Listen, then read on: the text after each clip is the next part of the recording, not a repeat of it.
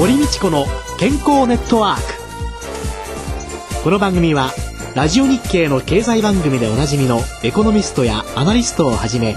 スポーツ選手医療関係者などをお招きして日々のお仕事や健康のための工夫について伺う健康生活応援番組です。新しい時代の健康と美しさを創造する「コサナの提供」でお送りいたします。未来を開くテクノロジー。サイエンスに裏付けされた製品とサービス。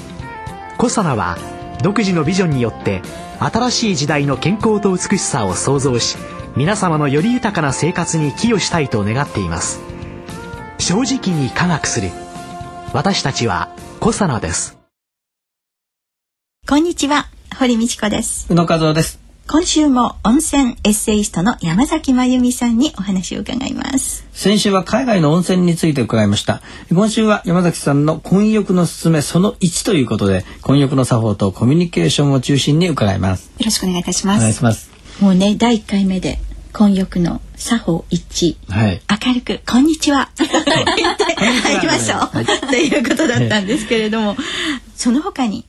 お作法というのではどうなんでしょう？そうですね。長野県の白骨温泉の青の湯温泉のおかみさんのお話をちょっと借りさせていただくんですけれども、うん、旅館の温泉宿の旅館のお嬢さんとしてお生まれになってその青の湯旅館もとても有名な混浴のお風呂があるんですね。その混浴のお風呂でこう育ったとおっしゃるんですねその神さんが、うん、やはり混浴のお風呂はお互い裸でお互い恥ずかしい場所であるから自分がね恥ずかしいと思うことを人にしてはいけませんっていうことを混浴風呂で育って私は来たので、うん、この混浴のお風呂を守ろうと思って思ってますっていうその神さんの言葉に非常に私はその混浴の大切な言葉が秘められてると思ったんですけれども、やはり例えば私も入る時今でも恥ずかしくてやっぱりジロジロ見られるのは恥ずかしいんですよね。実は同じように男性だって ジロジロ見られたら恥ずかしいはずなんですよね。上に入ってからだともう落ち着いて気持ちもリラックスして気持ちも開放的になるんですけれども入るまでというのは男女ともに恥ずかしいはずなんですね。ですので男女ともに出たり入ったりする時にはちょっと視線を外してあげるっていうのが一つのマナーかなと思います。その1、はい、視線を外す、じろじろ見ない。でもなんとなくね女性的にはね、目だけ出してこうやって入ってくる女性を眺めている。ワニのような人がいるんではないかと思ってしまったりするんですけどどうなんでしょうね。実際確かにそういう方がいらっしゃるということを私があの断言するわけではないんですけれども、えー、いないわけではないと思うんですね、うん、ただそういった方も癒しい気持ちがあるわけではだけじゃなくって、うん、こうやっぱりそういった方もドキドキされてると思うんですよね。そりゃそうでしょうね。うん、あのどうしていいかわ、まあ、からないっていうのがまずあると思うんですね。うん、まあそういったことも含めてまあそんな方がもしね聞いていらっしゃればちょっと視線を外してあげるだけで実は自分もリラックスできるし相手もリラックスできるんだってことをね、うん、割とこう案外簡単にお互い気持ちのいい混浴の空間作りというのはねできるんですけれどもね。男性もやっぱりお嫌ですか？そうですね。男性のお風呂入る時でも結構恥ずかしいですよ。普通の婚約じゃないところで入る時でも、入るまで落ち着かないですよねやっぱり、うん、入ってこう気持ちが良くなってリラックスすると割とこう気持ちもはだけてくるので。そうね、うん、婚約だけじゃないですよね多分ね。そうですね、えー、私あの大きなお風呂っていうか、そういう温泉に限らずね、はい、そういうところに行ったことがなかったんですよ子供の頃から。もう全部うちでというので。だからある一定の年齢になった時にその修学旅行という小学校の修学旅行で入るのにねものすごいね抵抗がありましたね。っていうのを子供心に覚えてますね。今はもう慣れてきたってことですか？いやあんまり慣れてはいないですね。だからその温泉いいなとは思いながらもなぜかどこかに引いている自分っていうのは。うんまあね見せたらお金がいただけるようなスタイルだったらまあ違うのかもしれないけど お金払わなきゃいけないっていうのも確かにね、えー、それは私もそれはすごく同感します。これだけお風呂に入り慣れてる私でも、えー、やはり自分の裸を晒すっていうのは恥ずかしいものですね、うん。うん、そうですよね、そこをちょっと一歩踏み出せば一歩踏み出すってことでしょうかね。ね、違うことがいっぱいあるんですよね。見えてくるものとか、ちょっと頑張って早くちょっとだけ起きて、えー、朝例えばいい露天風呂の中で、えー、あ今日も一生懸命頑張るぞってこう朝日とともに感じられれば、またねちょっと気持ちの持ちようは変わってくると思うんです、先生。あそうですね。いやだから水に着て入れる温泉の方がいいかなとかっていう思っちゃう気持ちっていうのはやっぱりどこかに私の中に。んでしょうね、うん、でも超えられたら楽しい、ね、違うものがまた見えてくるんだろうなって思いながらね、うん、本当にあの話をね伺ったり本読ませていただいたりしながら、ね、飛び越えるちょっとしたそのきっかけ、後押しを後押しとしてくれる、というのがやっぱりこういう本なんじゃないかなっていうね、そうでありたいと思っています、今女性と男性混浴に入られる人の割合ってどのくらいなんですか？男女比っていうのは。それはですね、えー、えーと私本当にあのまあ仕事の依頼もあってごご縁もあってこの混浴をめぐるという仕事をして今でもしてるんですけれども、去年で丸10年経ちまして今年で11年目です、うん、10年前のやり始めた頃は私が行くとまあ、当時20代でした、うん、20代の女性が来るって非常に珍しいことで、はい、どこに行っても珍しがられたんですね。いや若いお姉さんが来た。うん、もう20代後半だったんですけど、若いお姉さんって 言われたんですが、もう今では例えば20代前半の女性同士でも混浴風呂っていうのは普通にいらっしゃるんですね。うん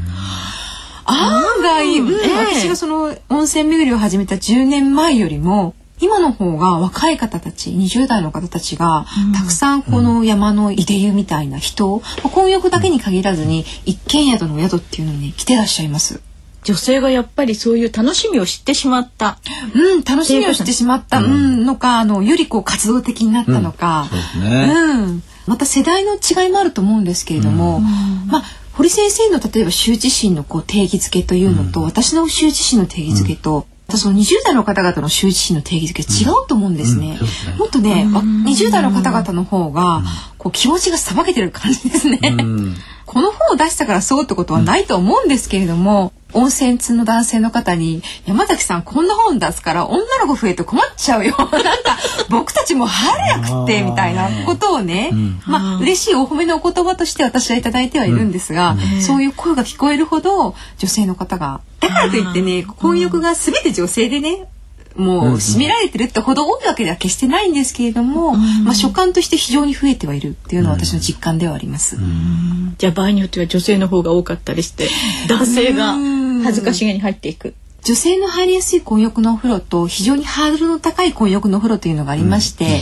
うん、はい。例えば宿によっては恥ずかしいので女性どうぞあの湯あみ着をつけてくださいとか、例えばタオルで隠してもいいですよってお宿もあるんですね、そういったところはやっぱり女性も多いんですね、うん、うん、そういった時にこう比率を見ますとあ女性の方が多いかもしれないっていう場面もあります、ちょっと後押しされて入っていくそうしたことによってそこの中でまたできてきた人間関係とかっていうのが皆の思い出になっていくっていうのはいいことですよね。そうですね。あの本当に私この本を出してよかったな、だから婚約もやれないって本を出してよかったなと思いますのが、うん、ちょっと余談になってしまうんですけれども、うん、この本を出していろんな方から感想をいただいたんですね。うん。はい、それ男性の方の多くが婚約の歴史というのは日本の近代史の歴史とと非常にリンクをしていて興味深かったと、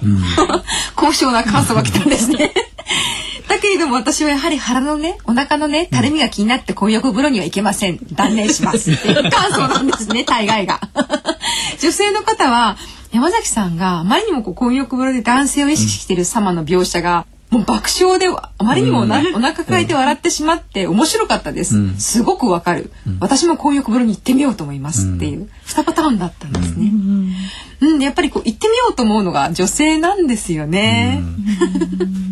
だけど男性はいろんな意味でその経験があるわけですよきっとね。で若い女性たちは そのうんどうしようかなと思ってるのをこの本によって、あるいは山崎さんのいろんな活動によって後押しされて、考えてみたらさっきおっしゃったように混浴の風呂の方がまあ質というか、自然と近いわけじゃないですか必ず。そしたら少なくとも、まあ、いろんな経験されていろんな方とお会いになっていろんなお話をなさっていろんな体験をなさったんですけど僕らも行ってもう婚浴に入って誰とも喋んないです。職業でこうやって喋りますけど普段あんまり喋りたくないんですよ。だから誰とも喋らないであの温泉の気持ちよさだけ持って帰ります。だ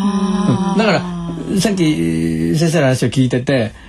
温泉あまり行かないって聞いた時にどう思うかっていうともったいないと思う。もったいないね私は。でも同じ感想じゃん。などうしたら先生が入りやすくなるかなってずっと考えてました。あそうみみんなにはある。うんもったいえ温泉も入らないで帰ってきたの？って。んもったいないとかって。あの楽しみをどうしたら味わっていただけるだろう。すっごい言われるんだけど。しかもね山崎さんはその気持ちいいだけじゃなくていろんな方とコミュニケーションしてもっと上級な楽しみ方をしてるわけですよ。そうでしょうね。うん、もう入って帰るだけですから。でもそういうそのほらお一人でとかね仕事でとかね、まあ、そこでの会話とかっていう以外にね例えば家族で行った時に、うん。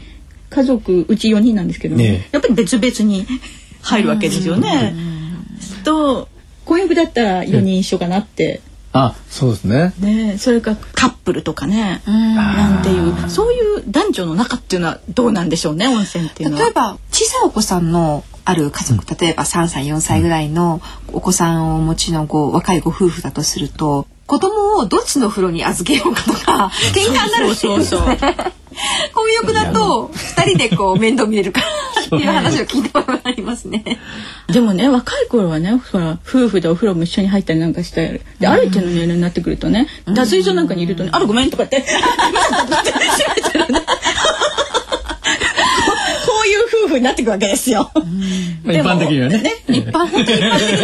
な。いや実はそのお話もよくね婚約風呂でねあの私そういったお話を聞いた話が1回や2回ではなくて、ええ。あるあのいいお話を体験したことがあるんですけれども、ある温泉地で熟年のですねご夫婦が熟年っていうかもう本当に還暦も過ぎられた方のご夫婦がいられたんですね。でお二人ご夫婦であろうに全く話をされてなくって、私がいつものように「こんにちは」っていうことで奥様はすごくこう話をしてくださって、ご主人も「うんうんうん」ってこう笑って微笑むんだけれども決してご夫婦の間に話がなかったんですよ。えー、なんかご夫婦仲悪いのかなと思って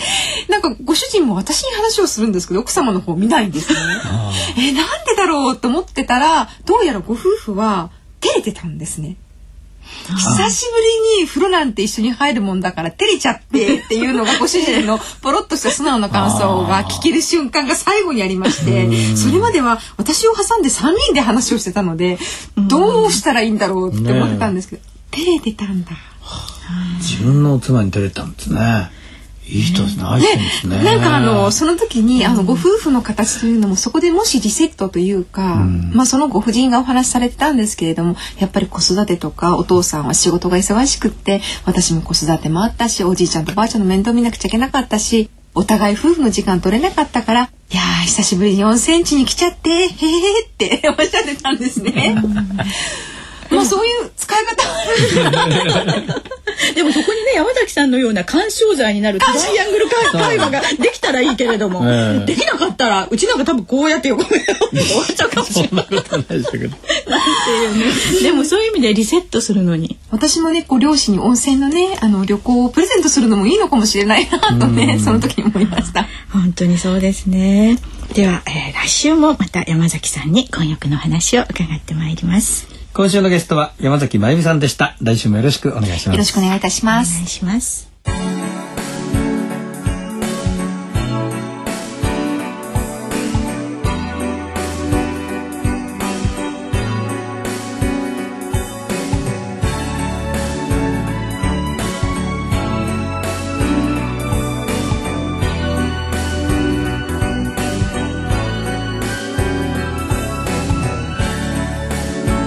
まあ、今日も温泉の話がたくさん出てきて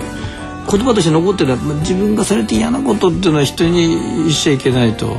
いうようなことをねおっしゃってましたね。そうですよね。はい婚約のお作法そのね1とかっていうのでね。自分がされて嫌なことはしない。本当にそうですよね。ね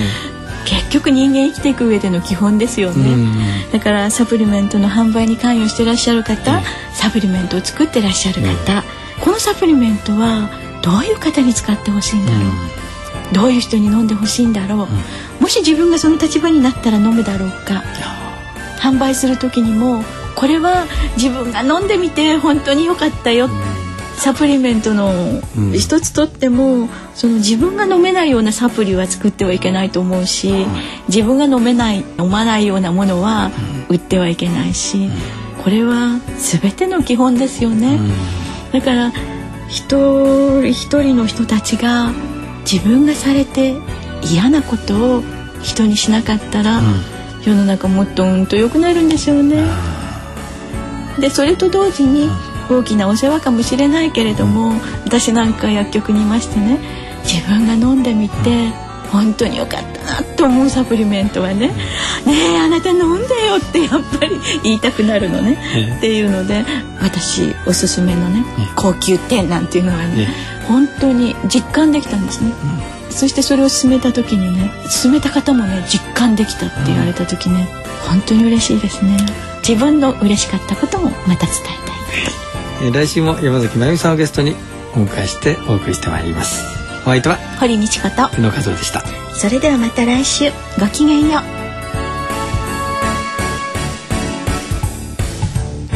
堀道子の健康ネットワーク。健康と美容についてもっと詳しく知りたい方はぜひコサナのサイトへ。